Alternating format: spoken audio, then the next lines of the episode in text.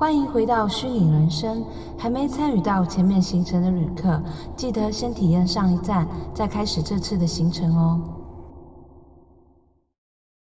那我觉得，我觉得进一步来讲应该是这样。嗯。马斯克他现在开始对 Twitter 的蓝勾勾要收费。嗯。他同时也要做出一个努力，在哪个点呢？就是在有蓝勾勾的人，他。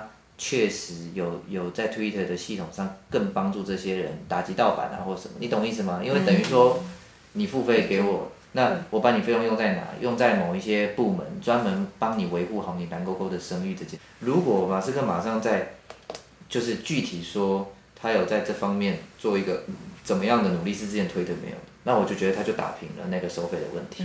因为你看，好，你不爽付钱。你觉得以前我蓝勾勾就免费，现在为什么要付钱？好，那你那你就不要有蓝勾勾，那你自己盗版的问题你自己解决，就很公平，对吧？那如果你蓝勾勾你愿意付钱，那我们 Twitter 就是当然也会帮助你更稳定的维持你这蓝勾勾该有的一个享享有的一个东西，这样。嗯，还有一点就是全员要到公司上班这个。对，他不止裁员，不止蓝勾勾收费，他还。就是，但是哦，第三点还没具体的做到，他只是有有提到，他个人的观念是这样。然后，然后呢，他一提了，哎，那个媒体就是有开始去挖嘛。他之前的特斯拉就是就是这个风格。他之前呢，有写一个那种 email，然后给给特斯拉的员工，然后这个我就觉得很值得让大家听一下。哦，这一段吗？那那我来念。好，你很喜欢念文章吗？因为这样子我的话会比较多。他说。特斯拉要求每个人每周至少花四十个小时在办公室里。此外，办公室必须是你真正的同事所在的地方，而不是一些远端的伪办公室。如果你不来，我们就认为你辞职了。随着你的职位越资深，你的存在就该越明显。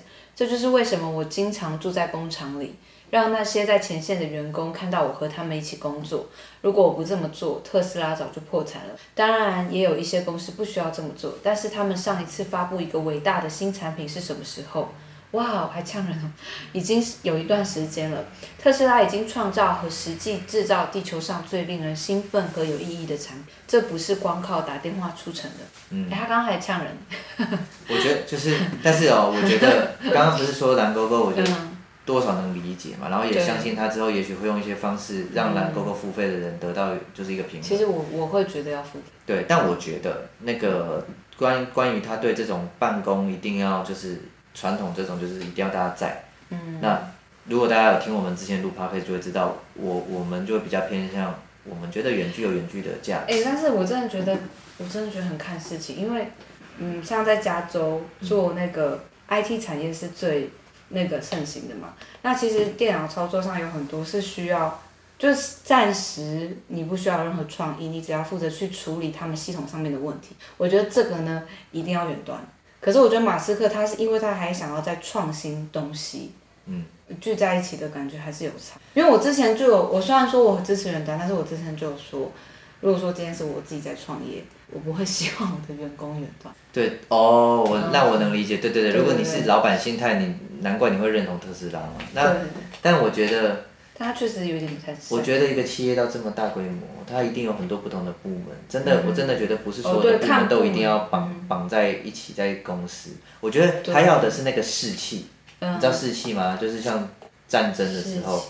战争的时候，将将军有在，将领有在，提升大家的士气、嗯、是这一点。如果将军将领阵亡，是会大大减损士兵的士气，会觉得说完了输定了。所以我觉得，我觉得刚刚那封信其实他更提到的问题，根本不是这种工作这种技术可不可以，有没有必要在现场，根本不是这种问题。因为你看他提到一句话，他说他说随着你职位越越深，你的存在就该越明显。从这一句话你就可以看得出来，嗯，他认为越资深的人越应该存在，而跟技术一点关联都没有，你有懂我意思吗？所以我觉得他的重点是在，呃，职位越高，你责任管理责任越大，然后管理责任越大，你就越应该常出现在员工眼前，以身作则。所以我觉得，其实单看这个观念，我是认同，但是我有个我有一个一样突破框架的思考。哦，你真的，我反而这边会觉得。我觉得你职位越高，你反而应该花更多时间去充实你自己，怎么样管理更多人，然后你要把很多事情往下放。对，但是管理人，你永远别忘记一件事：如果大家都长期看不到你，其实他们就是会失去动力。那就不要太长期，一个礼拜出现一次就好了吧？但我我觉得我的我还是觉得他这个意思是我能 get 到，就是说你你你你越大，大家都看着你的一举一动嘛。嗯、你自己看马斯克好了，随便说句话，发个推特，是不是都变都变新闻？所以员工一定会在意这个人的一举一动。好比说特斯拉。嗯呃，今天马斯克讲了一个东西，有底下有员工不认同，他是不是可能就会想离职？你懂我意思吗？对，但但我是觉得这这个问题真的不可以，就是不可以，觉得不可以，就是黑白，就是要调整，就是说不应该不可以说哦，一一定要支持员工，因为现在美国很多人就是你公司不远端，我们全部都不要去上班，美国人的那个员工非常的硬。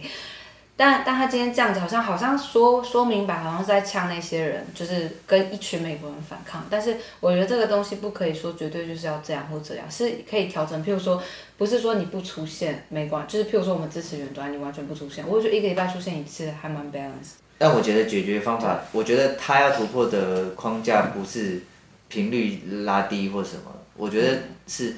他所谓职业越深，存在要越明显，这个观念可以不要变，但是，嗯、但是我认为他的问题是因为他觉得远距离做不到这件事，但我觉得远距离不一定做不到。哦、如果说今天探讨这个，当然我也不认同。他是一个很有成功、很有成就的人，所以他当然会对自己的决定很有自信。就是说，他只你这样想想看好了，他维持这么多个企业体要同时成功很难的，好吗？对。所以，所以对他来说，他如果现在还不够了解远距，他如果在远距没有把握可以把人带动的话，嗯、他就不会选远距啊。嗯、所以我是能理解说他现在为什么可以很干脆的说，我现在接管 Twitter 了，那你们要我观念上就是你们都要回来上班，嗯、是因为他他就他目前的成功的方式，他很确定这样子的话一定能把 Twitter 带好。他就像我爸哎，就是你一定要六点起床，六点起床你才是一个努力的人，你不六点起床你就不会成功。基本上他也是像以身作则，就是说，没有人没有人比他花更多时间在公司，他就直接用这一点让大家闭嘴。所以我得说，这种方式虽然很土法炼钢，但是就是有效啊，对不对？例如说，很多员工会会骂说我们老板是惯老板，是因为你就是抓得到老板的小毛病。问题是马斯克就是一个，我就直接睡在公司给你看，那员工更没话讲。然后甚至他的效率，他做事那种压力速度就是无人能。所以他才带得动大家，你懂我意思吗？嗯、然后我觉得，但是就因为他这样哦，嗯、跟着他的人，我觉得核心团队应该都是工作狂，都是超级厉害的工作狂。所以，所以就就有好有坏。而且如果说你真的也以身作则，然后我也没办法说你，然后你真的也让我赚很多钱，那就这样啊。那你就不要去，反正他应该不缺，就是不就是跟他反抗的人，他也不想要那种人，那就是找到想要的人就好。对，成功了还有一个要点就是他知道永远无法满足所有的人嘛。所以他只需要，对他只需要满足他要的人就好。Hello，我们今天差不多了。你这样也是马斯克。就是好，然后就停这样。最后，那那大家有什么看法呢？大家可以在底下留言跟我们说一下。对，就是大家觉得有没有跟我一样的困扰？脸书最近很多无蛋人嘛，然后，然后还有大家觉得马斯克这种理论，就是你们认不认同？对，我觉得这个不是有绝对正确的答案。嗯，然后可以跟大家预告一下，我们下一期要来讲，我们很久没有说，基本上只有在前十集，现在是我们第四十二集了嘛，嗯，只有在前十集有很密集的在讲。我们现在只要讲的是一个玩笑成就全球第七大加密货币，这是我要来念的，不可以。我们下一集要讲加密货币，因为我们已经超久没有讲，然后下一集就要讲。对，那我们下次见啦，拜拜。拜拜，支持你用代币购买，支持你用代币购买，是不是有强迫症？